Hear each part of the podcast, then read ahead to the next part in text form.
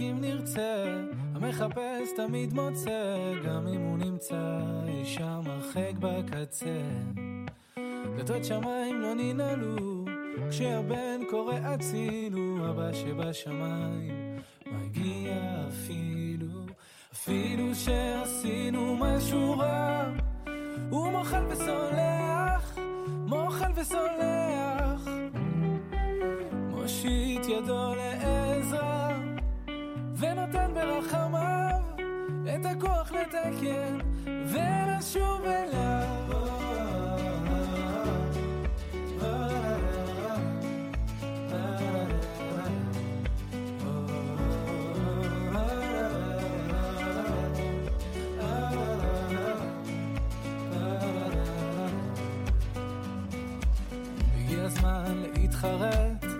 לברוח אז מהחטא, אם כבר לקחת אז לקחת בשביל לתת.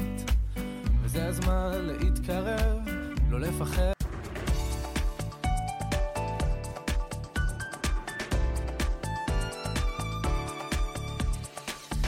Bonjour à toutes et à tous, il est 17h, vous êtes bien sur Radio Judaïka et voici vos informations de ce mercredi 9 février 2022. Des centaines de soldats israéliens sont arrivés ce matin dans l'implantation illégale de Romesh dans le nord de la Judée-Samarie afin d'y démolir neuf structures illégales érigées sur le site, dont six en bois. Tsahal a notamment détruit le bâtiment où logeaient les étudiants de la yeshiva de l'implantation. Or, le gouvernement israélien n'a pas autorisé à ce que l'implantation soit habitée puisqu'elle fait partie des quatre localités qui ont été évacuées dans le cadre du plan de désengagement de Gaza en 2005. Le ministre de la Sécurité publique Omer Barlev a déclaré aujourd'hui qu'un plan d'évasion élaboré par des prisonniers avait été découvert à la prison d'Ofer à l'extérieur de Jérusalem en Jude et Samarie. Le plan manuscrit était lié à sept prisonniers de sécurité du groupe terroriste Hamas selon les médias en hébreu. Barlev a fait la révélation de la découverte du plan alors qu'il témoignait devant une commission enquêtant sur l'évasion de six prisonniers de sécurité l'année dernière de la prison Gilboa dans le nord d'Israël. Je n'ai tué personne et je n'ai blessé personne, ce sont les mots de Salah Abdeslam aujourd'hui, le principal accusé du procès des attentats du 13 novembre au début de son premier interrogatoire sur le fond du dossier, cinq mois après l'ouverture de l'audience. Même une égratignure, je ne l'ai pas faite, c'est ce qu'a ajouté le français de 32 ans dans une déclaration spontanée à la cour d'assises spéciale de Paris avant que celle-ci n'entame son interrogatoire. Depuis le début de cette affaire, on a cessé de me calomnier, c'est ce qu'a également déploré le seul membre encore en vie des commandos qui ont fait 130 morts à Paris et Saint-Denis le 13 novembre 2015, qui a de nouveau revendiqué son adhésion au groupe État islamique. Et pour finir, nous devons parler à la Russie, mais un dialogue direct avec Moscou ne peut être mené sous la menace de la violence. Il appartient aux Russes de désamorcer les tensions militaires à la frontière orientale de l'Europe. C'est le message commun qu'ont délivré aujourd'hui le Premier ministre belge Alexander De Croo et son homologue estonienne lors d'une visite aux militaires belges actifs pour le compte de l'OTAN sur la base aérienne d'Amari. C'est la fin de ces informations. Je vous retrouve à 18h pour le grand journal de la rédaction. Tout de suite sur Radio Judaïka, c'est l'émission Mythe de Boss, présentée par Olivier Sokolski et Serge Bézère, qui reçoivent Jim Nejman, présentateur des visiteurs du soir sur LN24. Judaïka. Judaïka.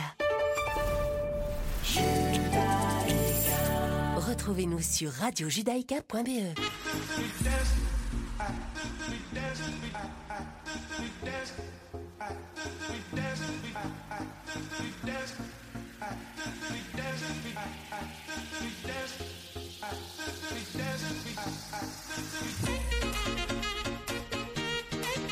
Bonjour à tous et bonjour à toutes, ravi de vous retrouver pour un nouveau numéro de Mythe de Boss. J'espère que vous allez bien. Numéro qui est enregistré il y a déjà quelques semaines, comme ça vous savez tout, on ne vous cache rien au cas où l'actualité changerait entre temps. Voilà, comme chaque semaine, je suis avec mon compère et comparse Serge Bézère. Bonjour Serge. Bonjour Olivier. Vous allez bien? Je vais bien, c'est oui. je vais je vais très bien.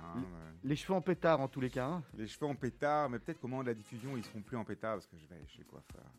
Allez, en tous les cas, ravi d'être avec vous. On accueille aujourd'hui un invité exceptionnel, une profession qu'on n'a pas fait euh, depuis très longtemps. hein. Je sais- euh, on en a déjà eu un, d'ailleurs, c'est un, un- un collègue à vous. Euh, Jim Nejman, bonjour. Bonjour. Merci d'avoir accepté l'invitation de Mythe de Boss. Merci à vous de m'avoir invité. C'est bien sympa et, et- et on est honoré de recevoir euh, euh, quelqu'un qui en ce moment monte, monte, monte, monte, monte très bien. On, va, on, on- on a plein de choses à dire. Alors, Jim Nejman, pour les personnes qui ne vous connaissent pas encore, vous, vous êtes euh, journaliste sur LN24. Tout à fait, sur la chaîne d'infos en continu qui a été lancée il y a un peu plus de deux ans maintenant, LN24. D'accord. On va revenir euh, sur LN24 un peu plus tard. On va faire euh, comme on fait euh, à l'accoutumée avec nos autres invités. On va, on, on va revenir sur votre parcours. On va revenir bien en arrière. Euh, Racontez-nous, présent- présentez-vous pour les personnes qui ne vous connaissent pas encore. Alors encore un très très jeune parcours hein, et, l'honneur, tout l'honneur est pour moi d'être euh, invité ici. Euh, j'ai fait mes études d'abord à Gadenou, évidemment, depuis le, tout tout tout début. Donc je pense que j'avais euh, six mois quand je suis arrivé. Enfin, je veux dire, qu'est-ce que je raconte? J'avais quatre ans et demi quand je suis arrivé à Gadenou. Donc vraiment tout début quand la, la- la crèche a été créée à Gadenou, jusqu'à la fin de la réto. Ensuite, euh, je suis parti à l'étranger pendant un an, puis j'ai démarré euh, à la RTBF Je- après avoir fait mes études. à- à Je, je vais déjà vous, je vais déjà vous interrompre parce que comme on parle déjà de Ganenou, on dit que Ganenou est une école plus, euh, plus matheuse. Donc finalement, c'est pas vrai parce qu'on arrive aussi à, en sortant, au sortir de, de à, faire de- des journalistes et des bons journalistes. Alors c'est très vrai pour le côté matheux de, de et ça a été surtout euh, implémenté euh, avec, euh, avec Guzy qui est devenu euh, le préfet quand moi j'y étais justement. Je vais être tout à fait honnête et transparent, j'étais en maths ultra faible, donc j'ai dû compenser avec d'autres choses. Je suis pas un grand fan de littérature et, et des lettres non plus, mais c'est vraiment au fur et à mesure de mon parcours, quand j'ai démarré mes études, j'ai d'abord commencé dans une section euh, économique euh, à Solvay, à l'ICHEC. Euh, finalement, ça m'a pas plu du tout, et donc j'ai euh, fini à l'IEX pour avoir euh, un cursus assez, assez général et pouvoir m'offrir euh, différentes voies en fonction de ce qui allait me plaire au fur et à mesure de mes études. Et donc, c'est vraiment à l'IEX, à partir du moment où tout est devenu beaucoup plus pratique, euh, que j'ai compris que, que journaliste, ça pouvait, ça pouvait me botter comme, euh, comme métier. Et alors, après les études, vous commencez donc. euh, À la RTBF d'abord. Donc euh, on nous a toujours dit que voilà, faire journalisme, il fallait s'accrocher, que c'est un métier difficile, c'est mal payé, c'est mal considéré. Euh, finalement, en tout cas, c'est mon ressenti. Évidemment, ça vaut pas pour tout le monde. Euh, j'ai eu beaucoup de chance. J'ai pu commencer euh, à la RTBF, donc au service public, euh, d'abord comme assistant de production et non pas comme journaliste. Comment, permis- comment on rentre à la RTBF au sortir des études, Jim? Alors ça dépend, vraiment. C'est souvent sous forme de, de contact ou sous forme de stage. Moi j'ai eu la chance de faire un stage d'abord en France, à France Inter avec Charlie Modenacker et Alex Vizorek, et puis par la suite de pouvoir faire un stage avec Là, Safia Kessas. Vous étiez tombé directement dans la cour des grands, j'ai envie de dire. Pff, Dur à dire parce que à nouveau c'était plutôt pour un, stage d'assistant de production. Donc oui on peut dire que le, le nom assez ronflant avec France Inter. Maintenant c'était pas une vraie expérience de journaliste. Et ce qui m'a peut-être plus aidé pour la suite c'est mon stage avec Safia Kessas euh, qui est donc la responsable diversité à l'RTBF on a fait un documentaire justement sur une école technique euh, à la Laken et à partir de là c'est se créer différents contacts euh, parce qu'on va pas se mentir pour rentrer à l'RTBF en sortant des études il faut connaître des gens il faut un petit peu oppresser les gens aussi et moi c'est quelque chose qui, qui me plaît particulièrement C'est intéressant ce que vous dites parce qu'en définitive, on peut se poser la question de savoir c'est quoi un journaliste. Quand on fait des études de journalisme, ça a l'air d'être tellement large et vaste. Euh, Il y a des journalistes euh, comme vous, il y a Mm. des journalistes qui sont sur le terrain, il y a des journalistes qui sont dans le monde entier, il y a des photographes journalistes, il y a des. Aujourd'hui, c'est quoi un journaliste? Comment est-ce qu'on décide de partir dans un dans, dans- dans une direction ou une autre quelque part Moi, je pense qu'il faut revenir un petit peu à, à l'origine simplement du, du métier. Pour moi, c'est un, rapporteur d'informations. Euh, donc, moi-même, je suis passé par différents stades. Comme je le disais, quand j'étais assistant de production, pour moi, d'une certaine manière, j'étais déjà journaliste, puisque je m'occupais d'une matinale du week-end, mais une matinale qui était vraiment euh, teintée information. Euh, donc, j'avais déjà un, un petit pas là-dedans. Puis, j'ai commencé les journaux de nuit. Donc, c'est du journalisme radio, tout seul dans un studio, sans pour autant aller chercher cette information, mais en faisant confiance aux collègues. Donc, On relaye beaucoup les choses, on relaye oui, beaucoup. qu'on- oui, oui. Enfin, faut être honnête. En tout cas, moi, c'est mon cas. J'ai commencé sur le terrain à LN24, euh, donc euh, avec euh, différentes, euh, différents sujets. Mais moi, ce qui me plaisait, c'est le plateau. Moi, ce qui me plaisait, c'est avoir les avis de terrain, avoir les avis d'experts et les confronter à différents experts pour justement offrir une vraie information public. Il y a plein de journalistes différents. Moi, je suis ce qu'on appelle un journaliste plateau. C'est ce qui me plaît, c'est créer le débat, c'est justement inviter des, des personnes inspirantes qui vont justement euh, léguer quelque chose euh, d'une manière de nouveau euh, informationnelle. Je suis pas le journaliste qui va aller à 4 heures du matin devant Zaventem faire un, un duplex. en tout cas, pour le moment, c'est pas ce que je fais. Donc oui, il y a plein de journalistes différents, mais j'en reviens vraiment à la source. Pour moi, c'est celui qui veut rapporter l'information, celui qui veut, d'une certaine manière, éduquer, Euh, et pour moi, ça passe évidemment par la, la voix d'experts ou la voix de collègues journalistes qui vont chercher à la source cette information. Et les écoles de journalisme ou de communication comme l'IEX préparent à ça Ou bien en définitive, c'est très généraliste Mm. comme journalisme et, on en- et, et ce n'est qu'après qu'on passe à, euh, à quelque chose de plus pratique euh, C'est- une très bonne question. Déjà, il y a une différence majeure entre la France et la Belgique dans, dans ce qui est des, des études de journalisme. En France, c'est quelque chose de, de très réputé. C'est des grandes écoles avec des concours, euh, des études de nouveau beaucoup plus axées sur les lettres que sur la, pratique. En Belgique, à, l'ULB, à l'UC Louvain, par exemple, le journalisme est dans un esprit comme vous l'avez décrit, c'est-à-dire des choses à peu près théoriques, avec certains exercices pratiques. À l'IEX, c'est tout à fait différent. À l'IEX, on démarre avec euh, la première et la deuxième euh, théorique, et puis à partir de la troisième, on peut se professionnaliser d'une certaine manière en choisissant le média qui va, qui va nous plaire. Moi, personnellement, c'était la radio. Euh, donc j'ai pu avoir euh, différents, euh, différents ateliers à l'IEX, théoriques mais pratiques aussi, avec justement des gens qui travaillaient déjà dans le monde de- des médias, que ce soit à la RTBF, à RTL ou ailleurs. Donc il y a une différence majeure selon moi entre l'IEX et le reste des études de, de journalisme.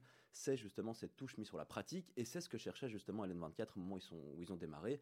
C'est ce qu'on appelle un peu des, couteaux suisses. Des gens qui peuvent à la fois euh, faire un duplex, écrire un article, en faire un podcast euh, euh, radio et donc pouvoir gérer de A à Z tout ce métier, comme vous l'avez décrit tout à l'heure, de journaliste qui, qui démarre vraiment à la toute base et qui peut se finir beaucoup plus haut, ou en tout cas du- d'une autre manière. Alors, Jim Nejman, vous, on, on arrivé à la RTBF. Il se passe quoi? Combien de temps vous restez? Et de la RTBF, vous allez où? Alors je démarre à la RTBF euh, pour être tout à fait concret dans l'émission Matin Première. À l'époque c'était encore Jour Première avec François Heureux, où là j'étais assistant de production et euh, il y a deux manières de faire ce, ce- ce boulot. Il y a ceux qui sont là depuis longtemps et qui le font parce qu'il faut le faire, et puis il y a ceux qui veulent se montrer, comme j'expliquais tout à l'heure, euh, les petits jeunes qui arrivent et qui veulent en faire plus. C'est ce que j'ai essayé de faire. euh, très, très humblement évidemment. Euh, ensuite, j'ai pu avoir accès à d'autres émissions d'information et ils cherchaient quelqu'un pour euh, épauler Sophie Moons dans la nouvelle matinale du week-end qui s'appelait donc Week-end Première. Euh, moi, j'ai directement accepté parce que ça, ça me plaisait de, de pouvoir justement gérer toute une matinale d'information. Et après euh, un an et demi, avec évidemment les, les réalités budgétaires qui sont, qui sont celles qu'elles sont, ils ont décidé justement d'un petit peu, comment dire, diminuer le budget de cette émission. Ça passait évidemment par l'aspect humain, c'est-à-dire moi. Les donc- derniers arrivés sont les voilà, premiers sortis. exactement. Et comme je secondais Sophie Moons, euh, on avait l'impression qu'on pouvait se passer de moi d'une certaine manière. Finalement, ça n'a pas plu à, Sophie et je, et l'en remercie. Donc, ça m'a permis de, rester. Et puis, par la suite, euh, j'ai pu commencer à faire des chroniques. Je vais être honnête, tout à fait gratuitement d'abord, parce que c'est moi qui insistais pour le faire, avec évidemment l'appui de, Sophie Moons. Ensuite, ce qu'on appelle des journaux de nuit, ce qui est probablement le- la chose la plus dure que j'ai dû faire à la RTBF, c'est-à-dire de, des journaux de 23 à 6 heures, donc mettre un réveil à, à 21 heures chez soi pour arriver à 23 heures à la RTBF et rentrer chez soi à, à 7 heures du matin le lendemain. Ça, c'était vraiment très, très, très difficile. Et puis, euh, du remplacement d'animateurs, que ce soit Jérôme Collin ou, euh, ou, ou Walid, par exemple, à l'époque. Pour l'été, on cherchait justement des jeunes qui pouvaient euh, compenser, évidemment, leur, leur départ.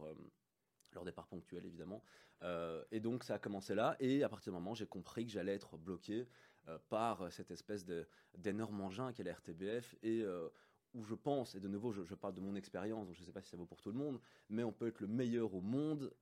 Il y a quelque chose qui, qui fait Étatique. que c'est... Oui, voilà, c'est une, structure avec des gens plus anciens, avec des gens sur qui on compte. Euh, et donc, il y a un moment où je me suis retrouvé euh, confronté à, un mur avec euh, simplement, on me dit, bah, tu peux faire certains remplacements, tu pourras faire le week-end, ce que je faisais déjà, ou bien aller voir ailleurs. Et du coup, moi, j'ai décidé d'aller voir ailleurs, notamment avec, avec Hélène 24 qui se lançait au, au même moment. On parle, aussi, euh, on parle aussi généralement, quand on parle de la RTBF, sans vous la retirer sur la RTBF, mais on Mm. parle généralement de, de la politisation aussi, du fait d'être- d'être- il y a des gens qui sont nommés, des administrateurs, des trucs.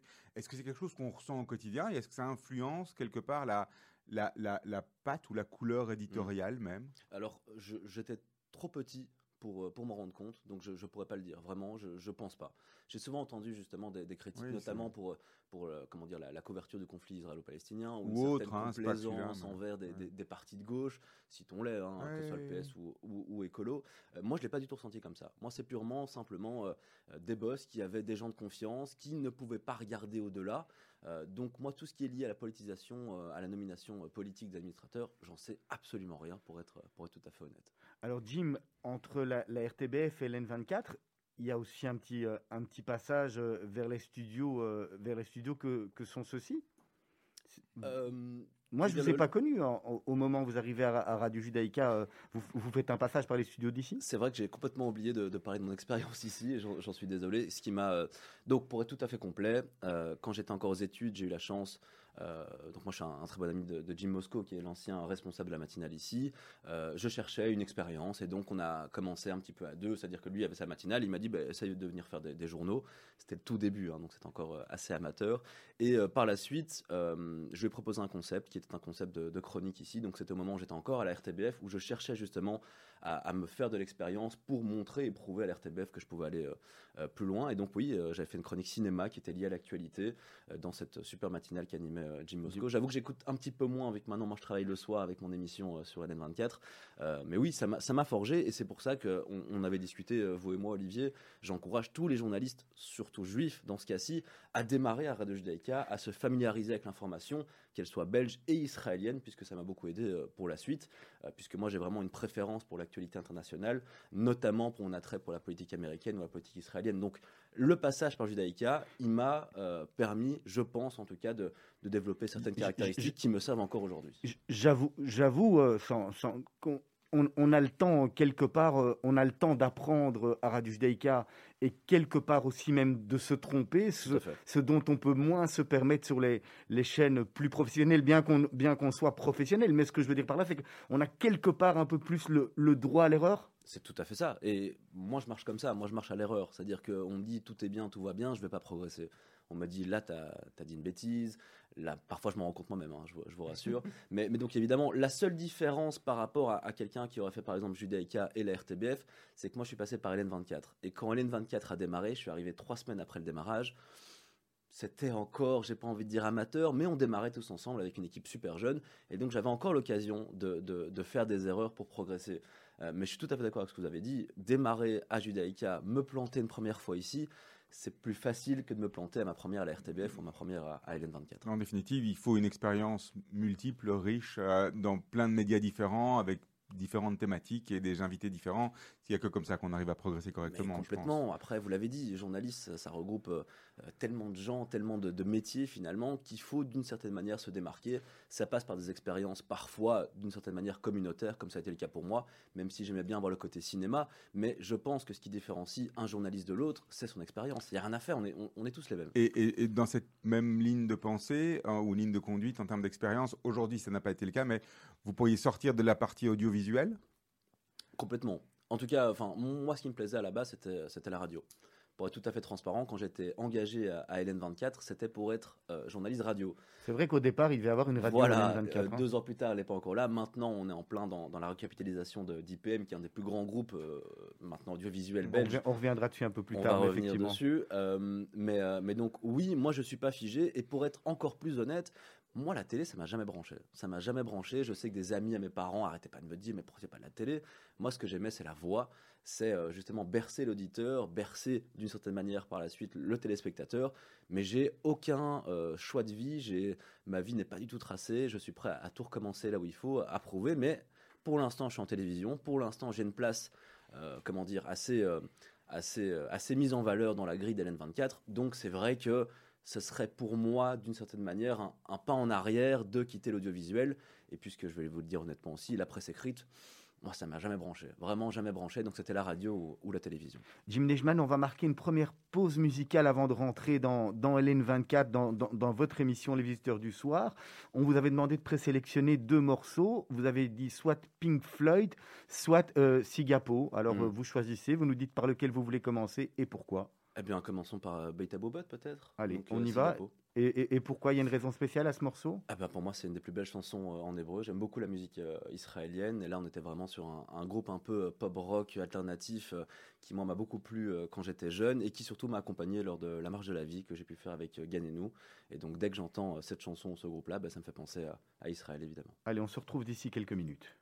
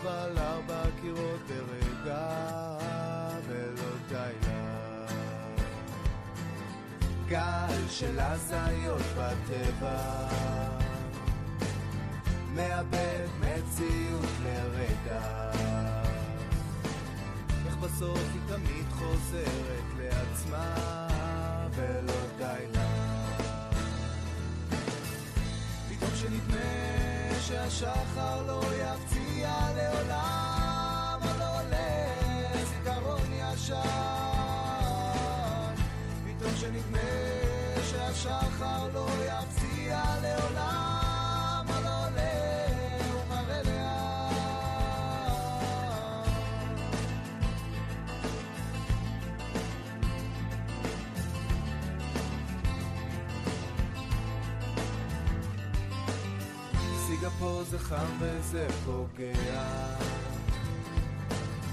לא את הכל אתה יודע. זה אותו האור שתמיד ליווה אותך ולא די לה. פתאום שנדמה שהשחר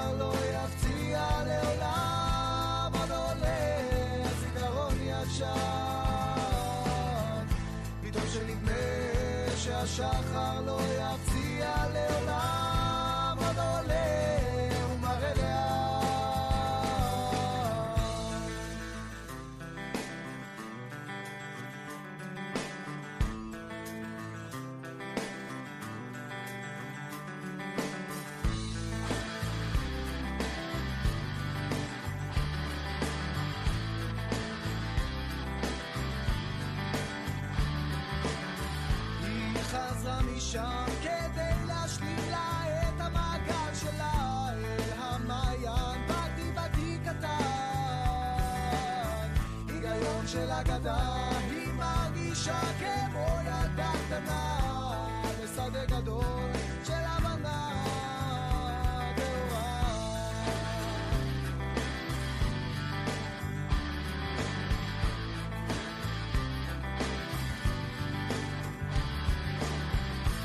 פתאום שנדמה שהשחר לא יפציע לעולם עוד עולה זיכרון ישן.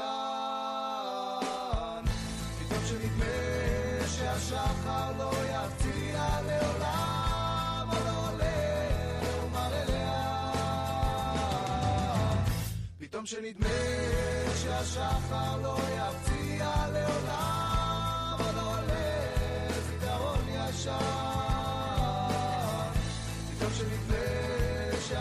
call Lord.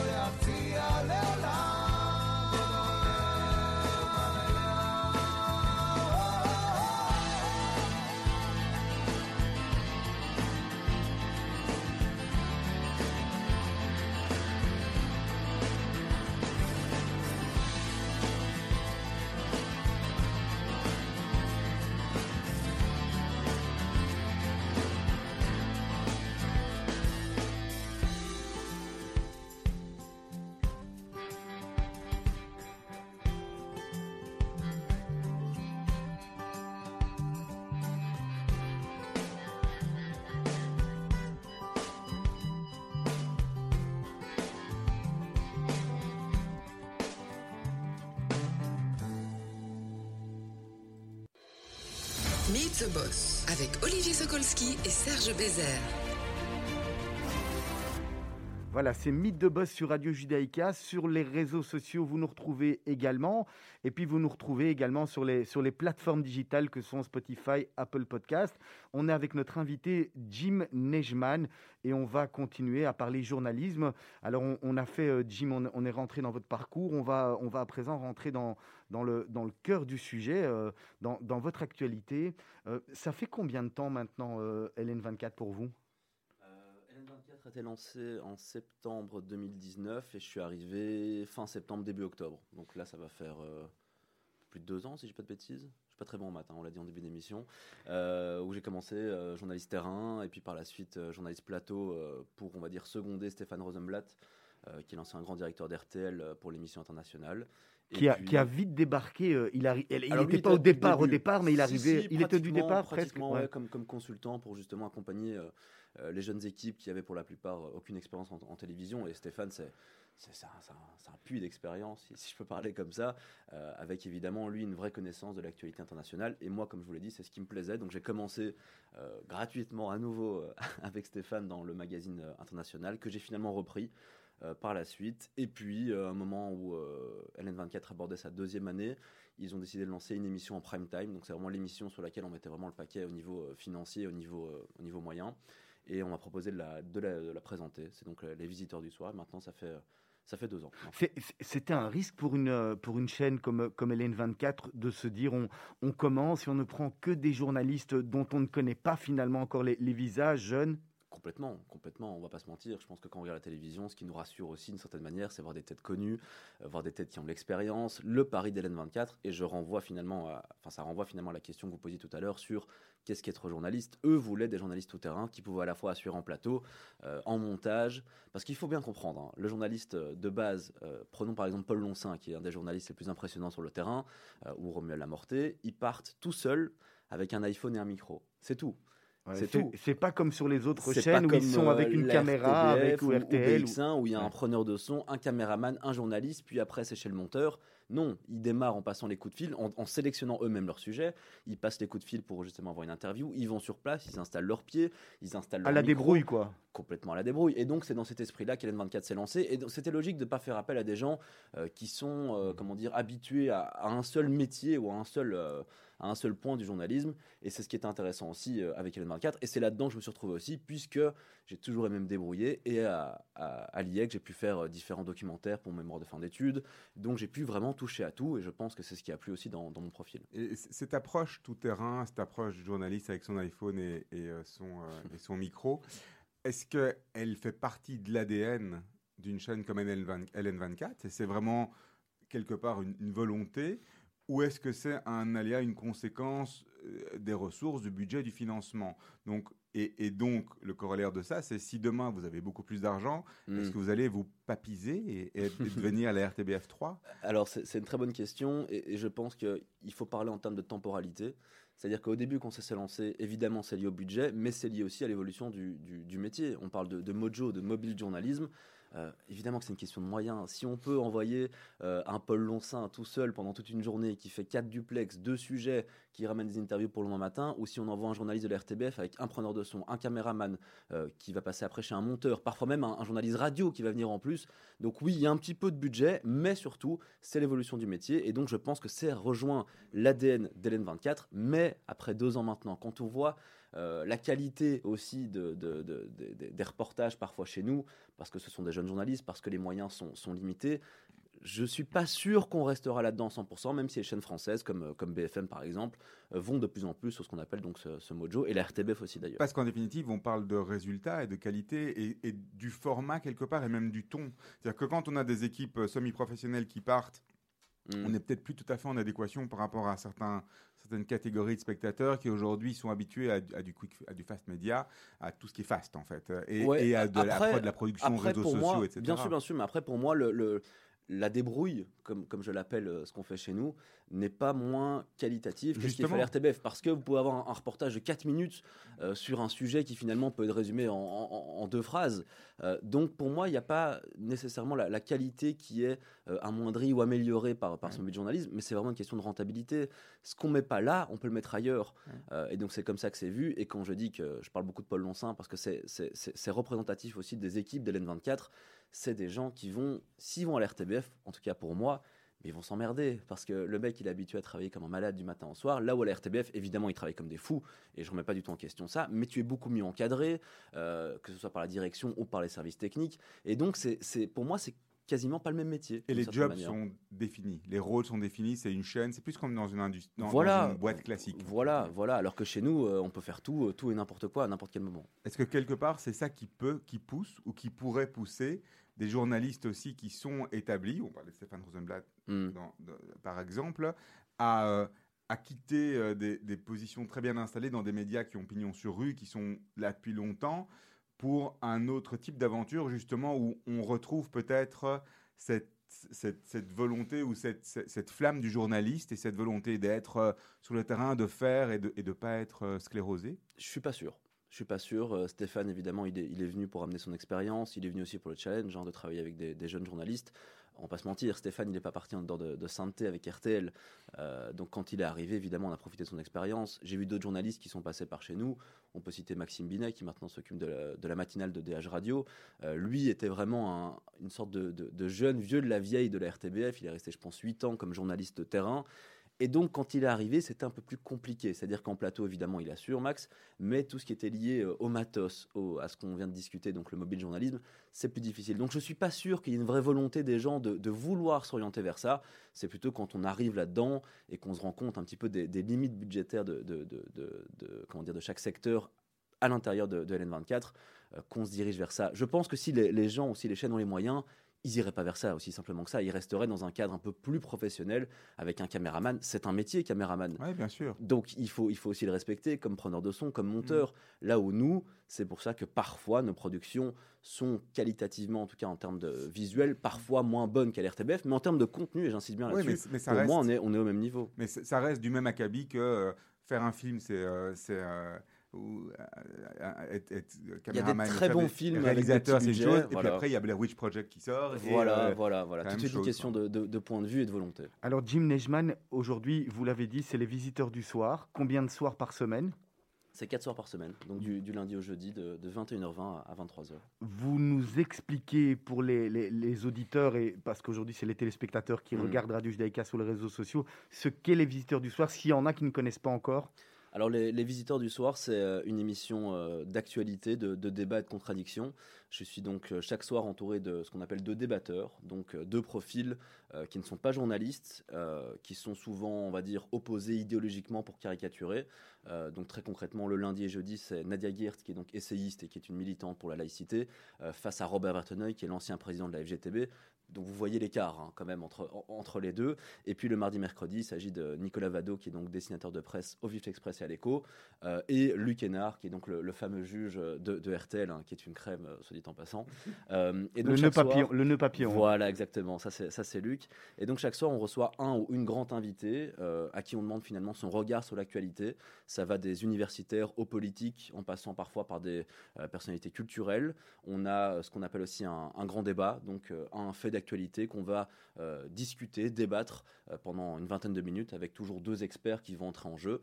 Euh, un tour du monde aussi, où on montre à l'invité principal cinq actualités internationales, on lui demande ce qu'elle a retenu, ce qui a, ce qu'il a marqué et pourquoi. Et puis on termine avec un deuxième invité issu d'un secteur totalement différent, secteur sportif ou culturel, pour finir l'émission, on va dire sur, sur une mmh. pointe d'optimisme, en tout cas plus, plus d'humour ou, ou, quelque chose de plus léger que, que le début de l'émission. Donc c'est c'est de la contradiction, mais euh, moi je pense que ce qui fait la force de cette émission, c'est qu'on laisse parler. Je pense qu'on a tous été à un moment euh, devant notre télévision, devant notre radio, à se demander pourquoi est-ce que le journaliste n'arrête pas de couper cette personne. Moi, ça m'a toujours oppressé depuis que je suis, assez jeune. Et donc je suis assez fier de dire que dans cette émission, dans Les Visiteurs du Soir, on coupe, mais très très rarement la parole à l'invité, puisque le but est de, est de l'écouter et pas de faire du clash, pas de faire du buzz, et d'offrir finalement une vraie information euh, aux téléspectateurs. Alors, racontez-nous comment se passe une journée type préparation visiteur du soir. À quelle heure vous commencez? Façon de parler pour un peu euh, comprendre un peu l'étendue du mm. travail et de ce que vous mettez en œuvre pour arriver à, ce résultat final qu'on connaît tous. Alors j'ai la chance d'avoir pu choisir mes horaires. Donc moi je ne suis, pas quelqu'un du matin, même si j'ai travaillé en matinale en radio pendant, pendant très très longtemps. Et donc je démarre à midi. Donc ça, c'est assez sympa. À midi, on démarre avec une réunion de rédaction avec donc le, rédacteur en chef euh, Didier Defao et euh, ça, c'est le rédacteur en chef de l'émission ou de la chaîne? De la chaîne, de la chaîne. En fait, bon, maintenant, tout est en train de, changer, hein, puisqu'on est en pleine capitalisation, mais c'est un peu, euh, voilà, le boss, vous vouliez le rencontrer, mais c'était lui, euh, au jour le jour, justement, à LN24. Et donc, on va fixer avec lui le grand dossier d'actualité. nous, de notre côté, donc, l'équipe des visiteurs du soir, c'est-à-dire Zoé Van Koppenol et Richard de Wulf, qui sont donc les deux éditeurs, éditrices de l'émission. On aura déjà, au préalable, sélectionné les deux invités de l'émission. Et donc, tous les jours, on fixe ce dossier d'actualité on euh, va ensemble après fixer les grands dossiers aussi d'actualité internationale et euh, ça se limite à ça avec les boss. C'est-à-dire qu'après ça, nous on reprend la chose en main. Euh, pour vous, vous, avez la liberté d'action complète sur ce que, ce que, vous voulez faire. Je fais ce que je veux, de qui je veux, je parle de ce que je veux. Vraiment, les seules fois où on m'a imposé des invités, c'était pour avoir ce qu'on appelle réagir sur des momentum. Un buzz, voilà, l'actualité du jour. L'actualité du jour, souvent, souvent politique, mais j'ai une liberté totale. Et je suis pas sûr que c'était totalement voulu de la part des boss. Je pense que tout le monde est, est un petit peu sous l'eau à l'N24, mais, mais ce qui m'offre, moi, finalement, la, la chance eh bien, d'offrir au public ce que j'estime être la meilleure chose à faire chaque soir. Et donc, on a des, des- des grands invités. hein. On va voir Raphaël Enthoven. euh, Enfin, on a eu, pardon, Raphaël Enthoven il y a, y y une semaine maintenant. On a Najat Vallaud-Belkacem qui va arriver. Donc, des grandes personnalités françaises. Euh, J'ai eu aussi euh, voilà, des Jean-Pierre Jouillet, qui était le, le meilleur ami de François Hollande, qui a été un, un haut, un haut placé dans la politique française. Donc, liberté totale. Vraiment Une- liberté une, totale. question bateau qu'on a envie de vous poser. Quel est l'invité qui, quelque part, jusqu'à présent, vous a un peu le plus impressionné dans le sens positif? Et après, j'ai presque envie de vous demander le contraire, dans le sens négatif également, si on peut le dire. Alors, sens négatif, je vais, faire attention, mais je vais commencer du coup par le, positif. Euh, le positif, je dirais sans hésitation, et pourtant, c'est pas le profil euh, qui me vient en tête en, premier lieu, mais, il s'agit de Jérémy Gallon. Euh, Jérémy Gallon qui est venu nous présenter un livre sur Henry Kissinger, donc sur un, diplomate évidemment américain, qui a joué aussi un rôle évidemment pour Israël dans, sa diplomatie. Donc, Jérémy Gallon, il faut savoir que c'est un, diplomate européen qui était diplomate à Washington sous Donald Trump. Euh, qui est un spécialiste des questions européennes, euh, spécialiste des questions américaines, spécialiste euh, de, la Chine aussi. Et donc pour un, présentateur d'une émission, pas géopolitique, mais d'information, c'est un plaisir. Et donc le mec est arrivé, je pense qu'il a, il a 35 ans, il vit à Bruxelles. hein. On s'est tous dit, mais c'est quoi ce type Intellectuellement, on sentait qu'il y avait quelque chose en plus. On s'est tous dit, mais ce, mec-là va finir président de la République en France parce que c'était trop impressionnant. Et donc je vous dis ça parce que le sujet d'Henry Kissinger, même si j'aime la politique américaine, c'est pas ce qui me fascine le plus. Euh, et pourtant, lui m'a marqué, et vous pouvez interroger mes, mes- débatteurs du jour, donc c'était Nicolas Vado et Luc Canard.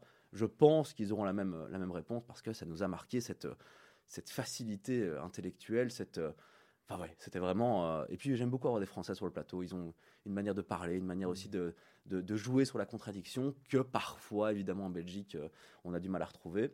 Pour le côté négatif, je vais peut-être avoir des problèmes, mais c'était au tout, tout, début. je Si, dirais. euh, si vous voulez, prenez un joker. hein, moi, je veux pas. non, vous- non, non, moi, je n'ai pas, je, pas besoin de joker. Je, je pense que je dirais euh, Denis Ducarme, qui est donc député fédéral et maire, qui, qui- qui est beaucoup dans l'actualité en ce moment. Euh, ça a été ma première confrontation avec un, un politique. C'est-à-dire que, que l'homme est impressionnant, évidemment, Ouais. intellectuellement. Euh, sauf qu'on démarre chaque émission par, par un portrait réalisé par l'un de nos journalistes. Dans ce cas-ci, il s'agissait de- d'Emmanuel Descours, il me semble. Euh, et dans ce portrait, on a dit, mais c'est ce qui se dit dans, le métier, que Denis Ducarme est quelqu'un d'assez dur avec les journalistes. Alors évidemment, c'est assez vague comme, comme explication d'être dur avec les journalistes.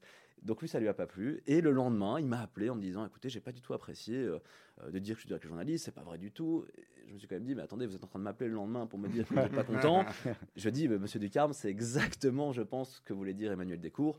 Et donc, ça a créé, je pense, chez lui, dès qu'il est arrivé, une sorte de d'énervement, euh, il n'avait pas trop envie d'être là, et puis il a été, je pense, heurté par cette partie de, de portrait, ce qui restait bon enfant, franchement, disons-le, hein, c'est Pas non plus... grave, euh, C'est vrai que les portraits qu'on voit sont toujours sympathiques. bah, Il n'y a essaye, jamais de. euh, tout à fait. De nouveau, on- moi je le dis, on n'est pas là pour désinguer. Enfin, je vais pas appeler, inviter quelqu'un pour le désinguer. Non, moi ce qui m'intéresse, c'est- d'avoir sa vision de l'actualité. Et donc, je dirais que c'est mon plus mauvais souvenir euh, parce que j'ai l'impression que tout le reste de l'émission, il n'était pas dans un dans un du coup, bon il était mood. dans un mauvais mood. Ouais, et donc pour moi, le, ce qui est le plus important dans une émission, c'est le rythme. Et donc, quand on a quelqu'un qui démarre énervé, qui n'a peut-être pas très envie d'être là, puisque c'était le tout début de l'émission, eh ben, ça peut créer parfois une émission un peu moins bonne. Donc, évidemment, je, je, je, je- je n'ai rien contre Denis Ducarme, que je respecte énormément. Euh, mais bizarrement, c'est le premier, la première chose qui me vient en tête quand vous me posez cette question. Jim Neichmann, alors on, on- on- on a l'impression souvent, vous allez nous dire si, si c'est la, véri- la- la vérité ou pas, que les, les journalistes euh, euh, en Belgique sont assez limités finalement parce qu'il n'y a, pas- il y a pas dix chaînes de, de- de télévision euh, Mm. euh, qui se respectent et ont tous un jour ou l'autre le moment, l'ambition de, de vouloir voguer euh, euh, vers la France. Est-ce que, est que vous aussi, un, alors vous avez le temps, hein, vous êtes jeune, vous l'avez dit tout à l'heure, est-ce Mm. que vous aussi, euh, c'est quelque chose dans votre tête qui, qui pourrait arriver? D'ailleurs, j'imagine qu'on vous dit souvent que vous ressemblez même à, à Laurent Delahousse? Non, on me dit Non? pas ça. Enfin, euh, à Moi- part à part tous ma maman, hein, par Ah. ma maman, euh, évidemment, qui, qui- qui le dit. euh, je, je pense que ça se limite au, au cadre, au cadre familial. La France, pff, pour être honnête, oui, évidemment, je pense que je pense qu'on y pense, surtout quand on est journaliste plateau euh, dans une télé d'information continue. Euh, maintenant, je vais être honnête avec vous. Non, franchement, moi, je ne me vois pas du tout partir en France, recommencer le peu de choses que j'ai déjà accomplies ici. donc non, non, c'est pas du tout quelque chose qui me branche. Surtout, j'imagine qu'on en parlera avec la, recapitalisation de, d'IPM, qui est donc un, énorme groupe, hein, puisque maintenant on rejoint la Libre, la DH, Paris Match, Moustique, DH Radio. Donc là, pour moi, le challenge, il arrive maintenant. Et, et puis voilà, je suis honoré d'être invité ici, mais j'estime que j'ai absolument rien à y faire. Hein. Je, démarre ma carrière vraiment depuis, euh, depuis maintenant deux ans. Et donc la France, non, pas tout de suite du tout. Et à terme, je pense pas non plus. Vous, avez un modèle, vous avez un journaliste que vous avez vu euh, à la télévision euh, en regardant les, informations, PPDA ou j'en sais rien, des, grands noms. Vous vous dites, tiens, un jour, un jour c'est à lui que j'aimerais bien essayer de, de, ressembler pour peu que vous lui hmm. ressemblez à quelqu'un Pas spécialement je dois être honnête, pas spécialement. Je sais que c'est plutôt euh, quand j'ai commencé ma carrière où là j'ai remarqué euh, différents journalistes qui m'ont impressionné. Euh, je peux les citer hein, à la que ce soit Arnaud Reissens, Bertrand Haine, François Heureux, ou quand on travaille avec ce genre de, personnes, il y en a d'autres hein, évidemment. Je, je, cite les premiers noms qui me viennent en tête, mais quand on travaille avec ce genre de personnes, évidemment c'est inspirant. On se demande un petit peu euh, tiens, vers, où on va. Après, il y en a un autre, c'est par exemple Johan Condays, qui est notre ancien boss. Moi, quand j'ai commencé à l'IEX, on avait eu un, atelier à, à l'écho, justement, j'avais été impressionné. C'était le plus jeune euh, rédacteur en chef de l'écho. Il était euh, totalement bilingue. Il gérait une équipe alors qu'il avait, je pense qu'il avait plus ou moins mon âge maintenant, ou un peu plus âgé. donc, donc oui, évidemment, il y, a des modèles, mais parfois ces modèles dépriment aussi, c'est-à-dire nous font déprimer. C'est-à-dire que moi, à un moment, je me suis toujours dit, si je me lance là-dedans, si je me lance dans un métier, c'est pour essayer de peser d'une certaine manière. Et donc je me disais, mais comment est-ce que je vais arriver au niveau de, de ces types-là? Je veux dire, ça sert même à rien que je commence puisque je n'y arriverai pas. Et au fur et à mesure, ben, on prend confiance et il n'y a rien à faire. Comme je le disais, c'est pour ça que Judaïka m'a beaucoup aidé. C'est l'expérience, c'est se planter, c'est avancer et c'est comme ça qu'on devient quelqu'un. Après, dans mes modèles, je peux en citer un autre, c'est un, français, c'est Raphaël Kahn, qui est donc euh, sur France 24, parce que moi je l'ai dit, moi c'est l'actualité internationale qui me plaît le plus, et qui lui a un certain calme, euh, qui est posé, qui, qui cherche pas le clash et qui veut vraiment aller au bout des, au bout des choses. Euh, oui, je pense que lui, je pourrais le citer aussi en, tant que modèle. C'est un peu vous, ça, finalement. Hein. vous êtes assez posé dans vos émissions. Il n'y a jamais, euh, il y a jamais d'énervement. Et, les questions sont toujours amenées de manière pour y arriver, mais quand même sans, sans devoir effectivement tout exploser. De nouveau, je n'ai pas été tout à fait concret sur comment on travaille. Moi, je démarre, je redémarre tous les jours tous les jours, j'ai un grand invité, un grand dossier, un tour du monde et un deuxième invité. C'est-à-dire au minimum quatre interviews à préparer, plus évidemment trouver les invités. On doit trouver cinq invités par jour dans l'émission. Euh, donc évidemment, c'est compliqué d'une certaine manière. Euh, après, j'ai un peu oublié le, début de la question, en fait, pour être tout à fait honnête. Je ne sais plus ce qui a été demandé. Euh, par Olivier. Alors ça c'est une bonne. Ça c'est une. Ça, je suis pas le seul. Non, ça c'est une. Vous les oubliez aussi en, en cours? Moi, moi j'aimerais, euh, moi, j'aimerais surtout parler d'IPM en fait maintenant, mm. de parler un petit peu de l'évolution et de voir un petit peu comment les choses évoluent. Euh, L'IPM, c'est une recapitalisation, mais mm. c'est aussi faire partie d'une famille plus large au niveau média. Euh, est-ce que l'intérêt d'aller vers IPM, c'était l'intérêt, c'était une obligation financière? Donc, je suppose qu'il y avait une obligation financière, il fallait recapitaliser. Complètement. Et est-ce que la volonté ou le fait d'être associé à un autre groupe média euh, c'est quelque chose de positif pour, une, pour Hélène 24 qui avait toujours été, bah, qui voulait faire son, son, petit, bonhomme, son petit bonhomme de chemin sur mm. le côté. Ou, euh, donc, est-ce qu'il y a une, influence d'IPM, encore une fois, sur le côté éditorial ou pas? Euh, Pour l'instant, c'est encore difficile de, vraiment répondre, puisque la récapitalisation, elle a été actée, je pense, fin décembre, avec deux semaines de congé. Donc là, les choses deviennent vraiment concrètes depuis, depuis mi-janvier, depuis mi ou, mm. ou fin janvier. Et concrète comment? Avec les, euh, avec des, des c'est des réunions financières d'abord, ou bien c'est euh, euh, des sujets traités en commun, des journalistes. Je, ne suis pas là-dedans pour l'instant. je suis pas là-dedans parce que moi j'ai mon émission et je laisse ça à mes boss. Ce que je peux vous dire, euh, c'est qu'il y a une vraie euh, volonté d'IPM de développer la marque LN24. Ça passe par différentes synergies. D'abord, évidemment, d'un point de vue marketing, d'un point de vue publicitaire. S'il y a bien un problème, mis à part tous les autres problèmes euh, pourra, dont on pourra parler d'LN24, mais c'est la médiatisation, c'est la publicité. C'est justement faire comment dire, prospérer cette marque LN24. Et donc, avec un groupe comme IPM, euh, qui a Paris Match, qui a Moustique, qui a La Libre, qui a DH, c'est du pain béni pour nous. C'est compliqué finalement d'être un, média francophone hmm. comme le vôtre, comme le nôtre, comme d'autres, peu importe, en, en, Belgique, alors, que le, alors que le marché est finalement si petit, parce qu'on est divisé, le, pays est divisé en deux parties, les francophones et les néerlandophones. Finalement, je ne vais pas dire que c'est presque voué à l'échec avant de commencer, on, mais, on peut le dire, on peut le dire, parce que voilà, je pense que c'est ce qui a posé problème aussi euh, euh, dans, dans l'évolution d'Hélène 24. Alors, on pourra parler évidemment de l'impact du Covid Covid euh, qui a à peu près tout changé hein, dans, dans- dans l'idée de Martin Buxan euh, et de Johan Kondetz et à l'époque de, de- de Boris Portnoy qui était le troisième associé. Euh, mais je pense que vous avez tout à fait raison. Je Mais là, ça vous a boosté quand même le Covid. hein. Je me rappelle quand Martin Alors- est venu se faire in- interviewer ici à votre place. Je pense que le, le Alors, Covid a été, en tous les cas, le début un accélérateur. C'est paradoxal. C'est-à-dire que par exemple, quand vous regardez CNN, évidemment, ça a été boosté par des grandes crises. Nous, oui, euh, notre audience qui était, euh, je peux le dire, tout à fait ridicule à l'époque, a été, a explosé, je veux dire, à toute proportion gardée avec la RTBF RTL, mais dans notre petit, dans notre petit monde de l'info en continu. Mais on va pas se mentir, il n'y avait plus d'annonceurs, tous les magasins étaient fermés. Donc, euh, qu'est-ce qui s'est passé chez nous? On a eu des, renvois, des, licenciements directement. On a eu huit de nos collègues qui ont été licenciés en- sur les cinq premiers mois de la crise. Donc oui, euh, une meilleure médiatisation, un meilleur public, mais si derrière les annonceurs suivent pas, ça sert à rien.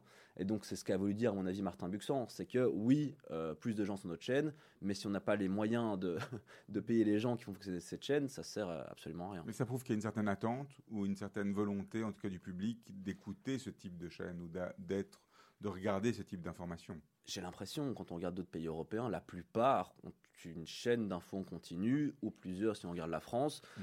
Euh, maintenant, comme l'a dit Olivier, quand on est euh, concret dans ses idées, dans ses business plans, je suis pas sûr qu'on se lance dans l'info en continu pour Mm. gagner beaucoup d'argent. Euh, L'info continue, elle a ce côté aussi qui peut paraître rébarbatif parfois. Comment est-ce qu'on fait en sorte, justement, dans- en tant que directeur Mm. des programmes ou de la chaîne, d'avoir des, des histoires, mais qui se répètent ben, au fur et à mesure de la journée? C'est c'est quoi la logique euh, pour arriver à ne pas être rébarbatif? Alors moi, je ne veux pas parler à leur place, mais, Ouais. mais de ce que je pense, en tout cas de, de- de ce que je sais, on peut être un petit peu rébarbatif dans l'info en continu. C'est-à-dire que si on doit tenir une antenne de 6h30 du matin à 23h, Choix. il n'y a pas le choix. Donc ça passe par des rediffusions, ça passe par des émissions qui parfois se marchent dessus avec des, des sujets en commun. Moi, je vois pas ça comme un problème. Je pense que tout est une question de euh, d'angle. C'est-à-dire qu'on a des émissions qui vont parler du même sujet, mais sur un angle différent, avec des invités différents. Euh, donc pour moi, j'ai aucun problème à voir pendant 4 heures de suite deux émissions différentes qui vont parler du même sujet, si c'est abordé d'une manière différente. Est-ce que quelque part, le, le format, c'est peut-être généraliste comme discussion mais, mais- ou, comme question, mais le format du, de la diffusion euh, euh, décidé par la chaîne, qui dit voilà, on a euh, ça, on envoie cette émission-là après cette Mm. émission-là, est encore à- aujourd'hui en adéquation avec l'attente des gens qui sont plus sur des éléments à la demande euh, à tous les niveaux. Et qu'est-ce qui est fait par LN24 pour ça? J'imagine Mm. qu'il y a le site web sur lequel on peut revoir des séquences ou des émissions complètes, mais Ouais. qu'est-ce qu'on voit en- entre les deux? Euh, c'est une très bonne question parce que euh, quand LN24 a démarré, donc euh, ils n'ont pas spécialement, malgré ce qu'ils disent, et ça je l'assume hein, parce que j'en ai discuté avec eux, ils n'ont pas spécialement pensé au, au digital. C'est vraiment venu un petit peu plus tard parce que comme vous le dites, avec Netflix, les plateformes de streaming, Le but, c'est du broadcast aujourd'hui. oui, le but c'était, je pense, leur rêve c'était de lancer une chaîne de télévision comme elle se faisait à l'époque, CNN CNN, euh, LCI en France, pour, euh, parce qu'on parle souvent de BFM, nous on préfère être comparé Ouais. à, à- à LCI. Euh, donc je pense vraiment qu'il y avait euh, cet oubli peut-être au début, euh, qui maintenant a été totalement euh, Ça a été comblé. vite, hein. vite rattrapé. Oui, oui, parce que on- on- de nouveau, et je, je dis pas ça pour flatter les amis, euh, mais on a des, des profils chez nous qui sont tout bonnement exceptionnels, et je vais en citer un qui est le responsable euh, avec Vincent Schmitt de, de LN24+, qui est notre plateforme digitale de décryptage, qui est Brieux Beckers, et qui est finalement l'archétype du journaliste qu'on décrivait tout à l'heure, qui sait tout faire de A à Z, qui est peut-être meilleur monteur qu'un monteur, qui est peut-être, là je vais peut-être aller loin, mais meilleur caméraman qu'un qu'un caméraman, et qui est un excellent journaliste. Donc, euh, il y avait peut-être pas ce- cette réflexion euh, au moment du lancement de la chaîne. Elle est par contre énormément présente maintenant, Et on- surtout depuis l'arrivée d'IPM, qui, qui disent on va miser sur le matin, on va miser sur le soir, mais on n'oubliera pas le digital. Avec justement une réponse, j'imagine, de la part de la, de- des spectateurs, qui est Mm. de dire on, on voit l'intérêt pour cette diffusion à la demande versus broadcast. Alors oui, de nouveau, il y a une différence. Il y a notre site internet qui, où il y a plein de replays. Là, je suis un petit peu moins euh, euh, élogieux parce que voilà, je pense que le site peut encore progresser. Euh, mais oui, effectivement, on peut retrouver à peu près toutes les émissions. On a toutes les émissions qui sont pratiquement toutes en, en podcast.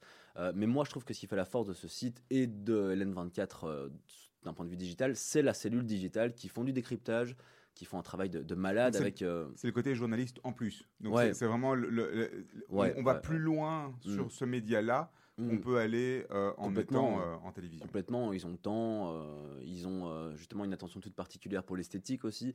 C'est pas du cinéma, mais franchement, ça y ressemble de, de- de plus en plus.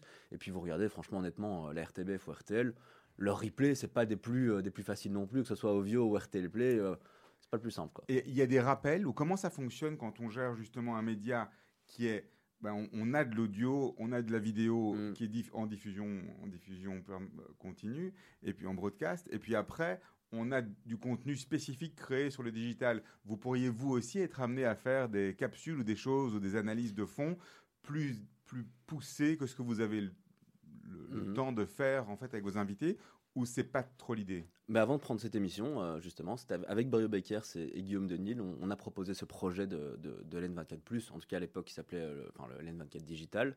Euh, donc oui, on a commencé comme ça à trois, mais voilà, il faut euh, lutter avec ses armes. Eux deux étaient super calés en montage, ils étaient vraiment... Il y a malgré tout un aspect technique qui est, qui est, qui est primordial dans, dans cette partie-là du métier.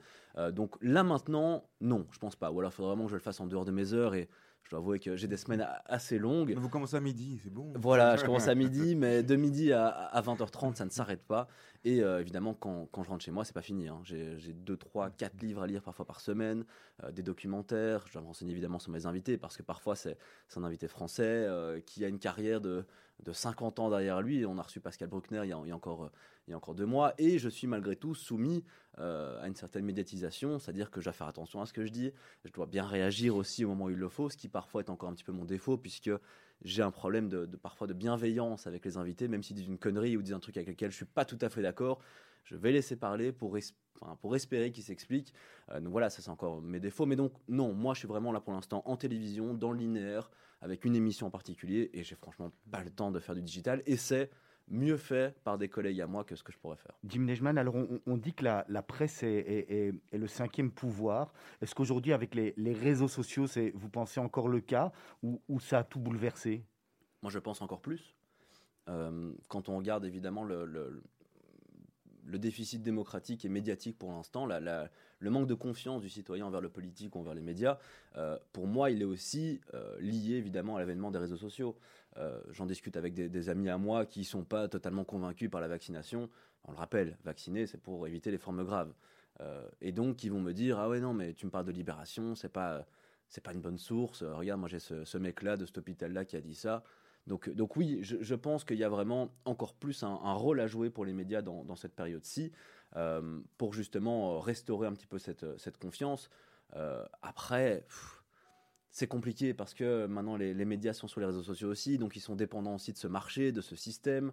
Euh, on sait tous les problèmes que ça peut occasionner aussi, parce qu'on a vraiment une dépendance. C'est-à-dire que si euh, on, a eu, on a eu le coup, hein, si l'algorithme de Facebook il change un, jour, ça change absolument tout à nos chiffres. Et donc ça remet aussi en question notre stratégie sur, sur le web, par exemple. un, mot, Jim, euh, sur Israël, hein, finalement, qui est un, un petit pays en termes d'habitants, euh, 10 millions d'habitants, et en termes de kilomètres carrés également. On, on est, on est à, à 3000 kilomètres euh, en Belgique. Co- comment vous, vous pensez, vous, que. Pourquoi est-ce qu'on en parle autant, finalement? Parce qu'on est loin. C'est, Mm. euh, qui, qui ça- pourquoi est-ce que ça intéresse autant, je dirais, autant les, les, les journaux d'information que de devoir rentrer dans Israël? Bon, nous, on comprend ici à Radio Judaïka, forcément, euh, on Bien est sûr. juif et, et- et ça nous intéresse euh, au, au premier chef euh, comme la Belgique, mais pourquoi ça intéresse autant les chaînes d'information, euh, LN24, RTBF, euh, RTL, etc. Je pense que c'est lié à l'émotion. Je pense que c'est lié à l'émotion qu'il y a autour. Je pense que voilà, quand on devient déjà journaliste, on a dans, dans, un coin de la tête cette idée de, de faire le bien malgré tout. Et, et voilà, malgré tout ce qu'on peut dire euh, sur, sur, sur Israël et sur le conflit israélo-palestinien, Vous, Oui. vous, vous trouvez que l'information est toujours bien traitée par rapport à Israël? C'est une information objective? Mais non, bien sûr que non. Non, Franchement, d'un côté ou de l'autre, non, bien sûr que non. Et, et surtout quand on, quand on se rend compte de, de- de comment ça marche de l'intérieur. Euh, moi, j'étais à Guénénou, c'est-à-dire que j'ai des cours de, de pensée juive, d'histoire juive. Euh, je ne vais pas parler d'endoctrinement, mais d'une certaine manière, j'ai été confronté à l'actualité israélienne, à son histoire, avec peut-être un parti pris de base, mais que j'ai pu remettre en question par la suite. Quand on parle avec différents journalistes du conflit israélo-palestinien, dont des journalistes qui parfois travaillent sur le sujet, parfois ça fait peur. Ça fait peur vraiment parce qu'ils ne sont au courant d'absolument rien et ils ne savent pas comment ça se passe. Maintenant, moi, j'ai jamais eu ce, ce côté où j'ai été. J'en discutais souvent avec ma grand-mère qui, qui regardait RTBF et qui aimait bien leur envoyer des courriers. Euh, j'ai jamais eu ce côté où j'ai été outré par une couverture euh, biaisée d'Israël d'un côté ou de l'autre. Je pense que du point de vue du journaliste classique belge ici qui, ne connaît pas Israël, qui ne connaît pas la réalité aussi de terrain, qui ne connaît pas aussi la réalité sécuritaire qu'il y a là-bas, euh, de son point de vue, ben, il voit quoi? Il voit une puissance occupante, dans ce cas-ci Israël, avec justement une population occupée. Et donc quand vous voyez ça sous ce prisme-là, euh, effectivement, votre information, j'ai pas envie de dire qu'elle sera biaisée, mais elle sera d'une certaine manière orientée vers le plus faible. Et puis il y a plein d'études qui le disent, sociologiques, hein, euh, par rapport aux journalistes. Je pense, je, vais dire une bêtise, mais en termes de, pourcentage, on est au-dessus des 60%, je ne sais plus exactement le chiffre, mais de journalistes qui se disent ouvertement de gauche, avec cette idée de nouveau euh, de protéger le petit face au grand. Donc je pense que d'un point de vue d'un journaliste qui n'est pas confronté à la réalité euh, de terrain, ben, c'est normal que d'une certaine manière, enfin c'est un petit peu comme avec la Chine maintenant, vous regardez la Chine et les Ouïghours, enfin la Chine s'offusque d'une certaine manière, on va pas comparer, hein, c'est incomparable les situations, ne me faites pas dire ce que j'ai pas dit, mais la Chine s'offusque aussi du traitement médiatique qui est fait, mais pourquoi? Parce que du point de vue européen, on voit les Ouïghours justement dans des camps d'internement et la Chine qui justement agit euh, comme grande puissance. Moi, en tout cas, c'est mon point de vue. Donc, je pense qu'il n'y a pas de réelle volonté de biaiser l'information. C'est une question de- de- de méconnaissance, tout simplement. Allez, Jim, on va attaquer les, les questions de la fin. C'est laquelle on va vous demander de répondre rapidement. Et si vous ne savez pas, vous dites je passe tout simplement. C'est quoi la chose la plus folle que vous ayez faite dans votre vie? Euh, partir un an à, à l'étranger. Vous êtes parti où? Je suis parti euh, aux Pays-Bas, à Breda, et puis à San Diego, aux États-Unis. En regardant votre, votre jeune passé, hein, finalement, hein, est-ce que vous vous dites, euh, waouh, finalement, euh, c'est pas mal déjà le parcours accompli à mon âge? Oui, oui, franchement. Et j'en suis reconnaissant parce que c'est des, des rencontres, des gens qui ont cru en moi, qui m'ont fait confiance. Donc oui, mais franchement, comme je le dis, j'ai rien à faire dans cette émission. C'est encore le tout, tout, tout début. Et euh, on verra la suite. Mais, Et- mais oui. et, et- et nous, on est persuadés que vous avez beaucoup euh, simplement à faire et, et- et on est persuadé aussi de votre futur. euh, on, on pense. Judaïka 90.2 FM. Découvrez la valeur ajoutée d'un payroll advisor personnel. Rendez-vous sur groupe S.be. Retrouvez-nous sur radiojudaïka.be. Vous êtes une petite ou une grande entreprise Vous êtes une association Vous désirez faire de la publicité sur notre antenne ou nos réseaux sociaux afin d'accroître votre visibilité Vous avez dès lors votre place sur Radio Judaïka. Appelez-nous au 02 648 18 59 ou envoyez-nous un email à secrétariat at radiojudaïka.be. Nous étudierons ensemble votre budget afin de trouver la meilleure solution. Radio Judaïka, depuis 40 ans, la radio de la communauté juive et de ses amis. Marc Dolbrenner, Laval Immobilière. Vendre, c'est dans notre ADN. Depuis 15 ans, nos clients sont enchantés de notre méthode, le sur-mesure. Vous souhaitez vendre votre bien? Prenons le temps de nous rencontrer. La vanne immobilière. 0475 25 16 42. Elle fait salle comble et ses chroniques radio sont un succès en France. Elle est belle, elle est drôle, elle est intelligente, elle écrit elle-même ses textes. Judaïka vous propose la première scène belge de l'humoriste Sandrine Saroche au Centre culturel d'Oderghem. Je vous présente Sandrine, qui nous vient de Toulon. Tu vois la côte d'Azur, les beaux bateaux, les milliardaires? Juste avant. En raison des événements liés au coronavirus, le spectacle a été reporté au 10 février 2022 à 20h. Infos et réservations sur radiojudaïka.be ou appelez le 02 648 18 59. Depuis que je suis à Bruxelles, je revis. Pour votre plaisir, au cœur du bois de la Cambre, bienvenue à la brasserie de la Patinoire. L'endroit cosy pour déjeuner, goûter et dîner. Avec sa terrasse chauffée, le coup de cœur du haut de Bruxelles. La brasserie de la Patinoire, 02 649 70 02. Avez-vous pensé à désinfecter votre commerce ou tout simplement votre maison? Êtes-vous aux normes HACCP SOS Parasite, votre spécialiste dans la dératisation, la désinfection et le dépigeonnage. Nous intervenons dans tous les secteurs d'activité. Nos experts et produits sont agréés par le ministère de la Santé publique. Nous proposons des solutions adaptées tant aux professionnels qu'aux particuliers. Pour un devis gratuit, appelez-nous au 0488 95 27 82 ou sur www.sosparasite.be. Judaïka. Découvrez la valeur ajoutée d'un payroll advisor personnel. Rendez-vous sur groupe S.be. Retrouvez-nous sur radiojudaïka.be. Vous aviez aimé notre tombola de l'année dernière? Radio Judaïka frappe encore plus fort cette année avec une super tombola. Encore plus de lots qui vont vous faire rêver, voyager et kiffer. Un séjour d'une semaine pour deux personnes au nouveau Club Med à Marbella, une photographie de Didier Engels Photographie, un iMac 24 pouces, un iPhone 13, une initiation au golf des 7 fontaines, un maillot de foot dédicacé et encore plein d'autres lots exceptionnels à gagner. Pour acheter vos billets, rendez-vous sur billetweb.fr slash super-tombola-radio-judaïka. Prix du billet 25 euros, prix d'un carnet 200 euros. N'oubliez pas, Plus vous achetez de billets, plus vous avez de chances de gagner. Bonne chance Vous êtes une petite ou une grande entreprise Vous êtes une association Vous désirez faire de la publicité sur notre antenne ou nos réseaux sociaux afin d'accroître votre visibilité Vous avez dès lors votre place sur Radio Judaïka. Appelez-nous au 02 648 18 59 ou envoyez-nous un email à secrétariat at radiojudaïka.be. Nous étudierons ensemble votre budget afin de trouver la meilleure solution.